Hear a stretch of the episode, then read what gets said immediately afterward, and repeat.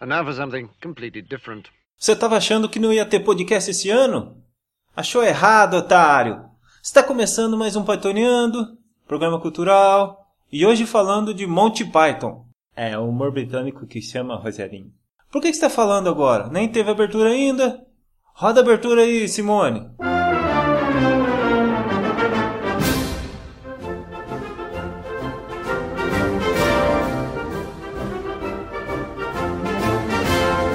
Ah, 2018 começando com a corda toda. É o início da terceira temporada do Pythoniando. Só explicando uma coisa pra vocês, que em 2016 teve 16 episódios do Pythoniando e ano passado teve 4. E antes que me pergunte o porquê de só 4 episódios no ano passado, eu respondo que foi por pura preguiça mesmo. Mas esse ano eu não vou deixar a preguiça tomar conta de mim e eu prometo que vai ter um episódio por mês. E talvez até mais! Ah, quero avisar também que se alguém tiver alguma crítica ou alguma sugestão, o e-mail é contato@andartolo.com. Pode mandar.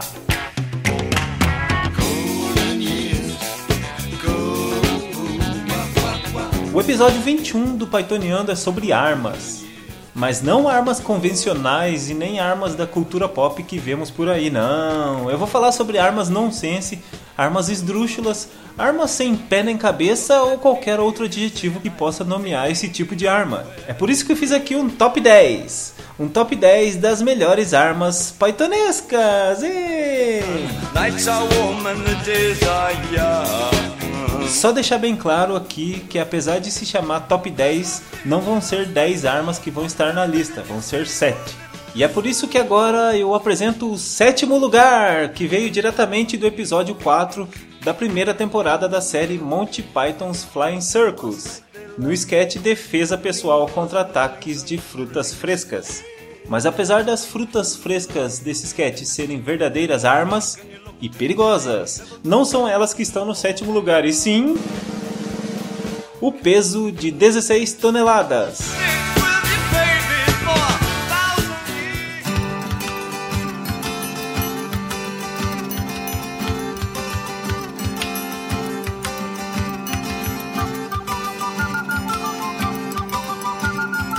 Fazer um resumo rapidinho do sketch das frutas frescas e vou contar o porquê que o peso de 16 toneladas é tão importante para o Monty Python.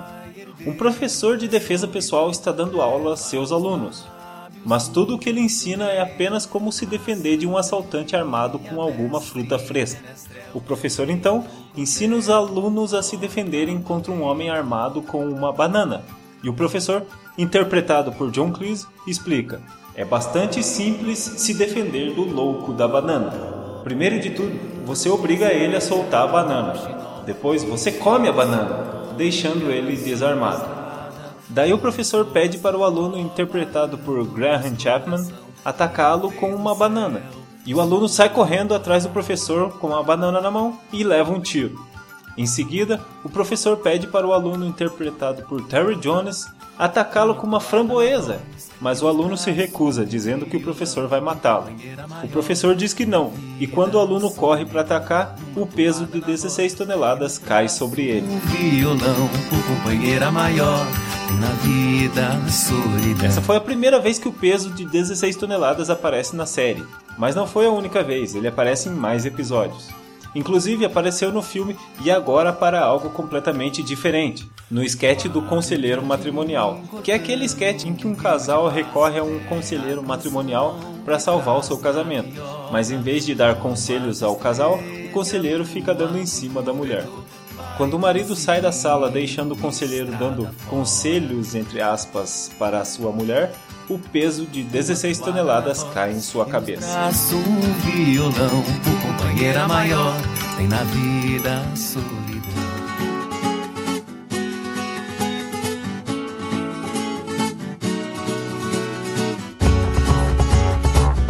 peso de 16 toneladas tem um formato quadrilátero, igualzinho daqueles pesos dos desenhos do Papaléguas. Ele pode não ser um objeto marcante no Monty Python como o Spam ou o Cavaleiro Negro, mas a sua importância está ligada ao primeiro lugar dessa lista. Quando chegar lá, eu explico.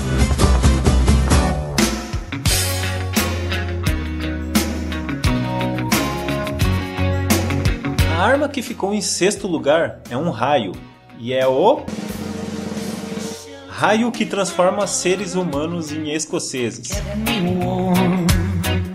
Essa arma apareceu no sketch da ficção científica do episódio 7 da primeira temporada do Flying Circus. Esse sketch tem uma curiosidade interessante, porque foi o primeiro sketch a contar uma história comprida, com começo, meio e fim, diferente dos outros episódios que tinham pequenos sketches ligados uns aos outros. O sketch é um curta-metragem sobre uma invasão alienígena, que transforma seres humanos em escoceses quando são atingidos por raios de uma nave espacial. E qual é o objetivo desses alienígenas? E por que transformar seres humanos em escoceses? É simples o objetivo deles é somente se tornar campeões de tênis em Wimbledon. E como os escoceses são tão ruins de tênis, eles querem transformar todo mundo em escocês para ganhar mais fácil. Se você acha que a arma anterior foi muito nonsense, espere só até ver qual arma ficou em quinto lugar.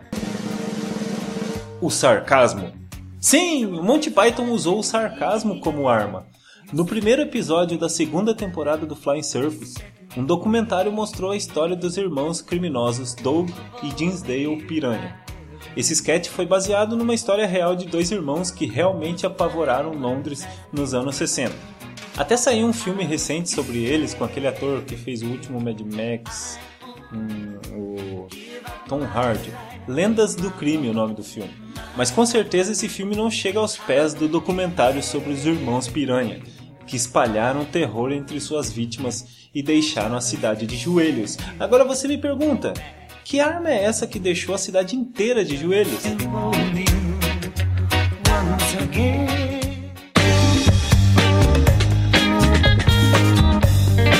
Certo momento do sketch, o personagem de Michael Palin está dando entrevista completamente amedrontado.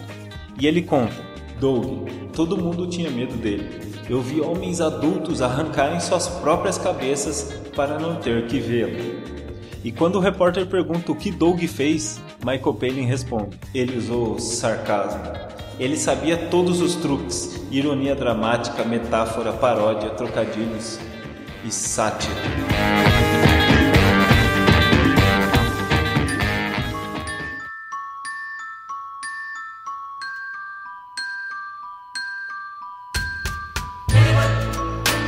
E agora, em quarto lugar, ficaram os membros da Inquisição Espanhola, cuja arma principal é a surpresa.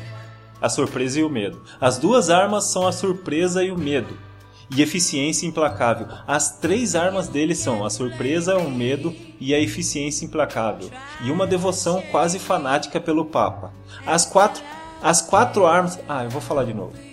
Em quarto lugar ficaram os membros da Inquisição Espanhola, cujas quatro armas são a surpresa, o medo, a eficiência implacável e uma devoção quase fanática pelo Papa. E belas roupas vermelhas. Ah, merda.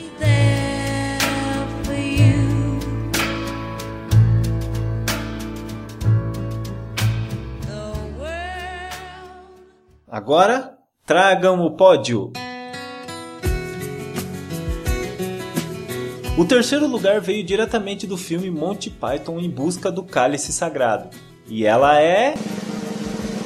A Santa Granada de Mão de Antioquia! Essa arma sim é muito marcante para todo fã de Monty Python, e ela foi usada para destruir o coelho de Caer Banog.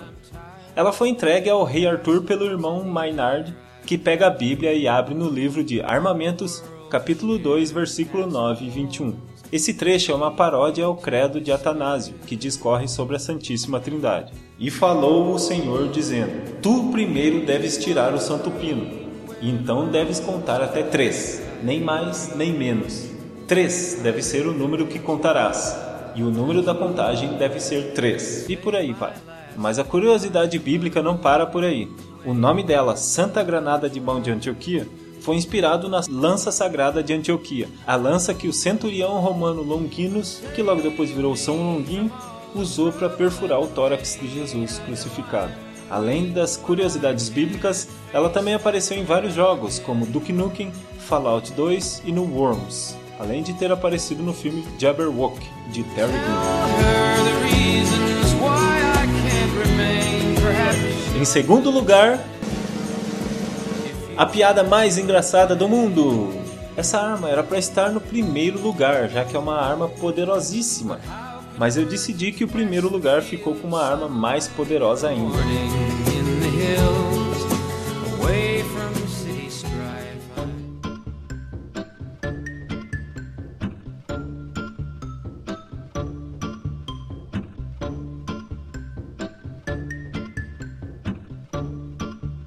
A piada mais engraçada do mundo apareceu no primeiro episódio do Flying Circus e é lembrada até hoje.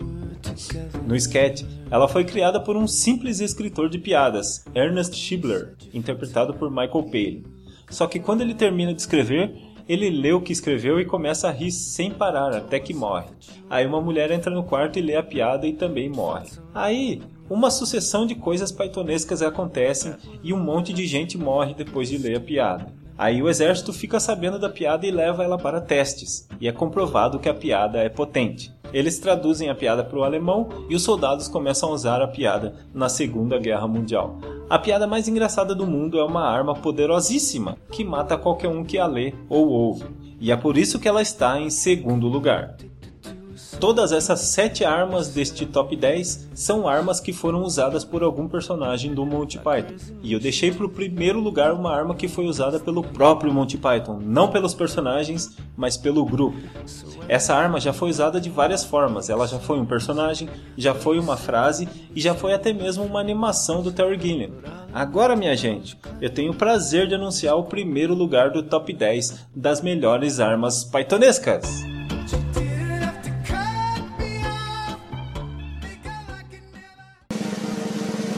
Deus Ex Machina.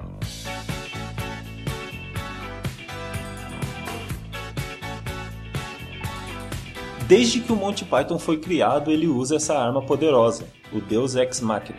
Mas o que é o Deus Ex Machina? Deus Ex Machina é um artifício usado desde a época da Grécia Antiga, que é mais ou menos assim: quando uma peça de teatro tinha um roteiro tão enrolado que o autor não fazia ideia de como dar continuidade porque estava muito confuso, literalmente um deus aparecia e simplesmente explicava para o público o que ia acontecer. Muitas vezes as peças acabavam desse jeito. Eu coloquei o Deus Ex Machina como a arma mais poderosa de todas porque foi o Deus Ex Machina que fez o Monty Python ser o que é. O grupo rompeu com aqueles conceitos já estabelecidos de construção de um texto. O Monty Python percebeu que sketch não precisa ter começo, meio e fim, e isso possibilitou que suas piadas fugissem das regras e até mesmo fugissem do controle de todo mundo, até que chegavam no momento que não tinha mais o que fazer e tinha que parar de alguma forma. O Monty Python tem milhões de exemplos de Deus Ex Machina.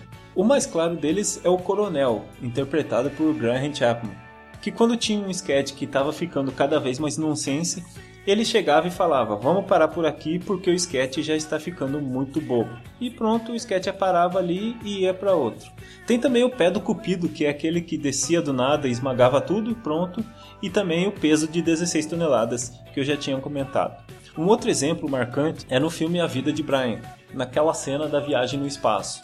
Brian estava fugindo dos centuriões e de repente cai dentro de uma nave espacial. A nave espacial vai para o espaço e de repente ela cai no planeta Terra e o Brian sai caminhando tranquilamente. O que não se explicou ali é um, por que, que os centuriões pararam de correr atrás dele, onde que estavam os centuriões. Foi uma forma que o Monty Python achou para não precisar explicar aquilo. É um deus ex machina.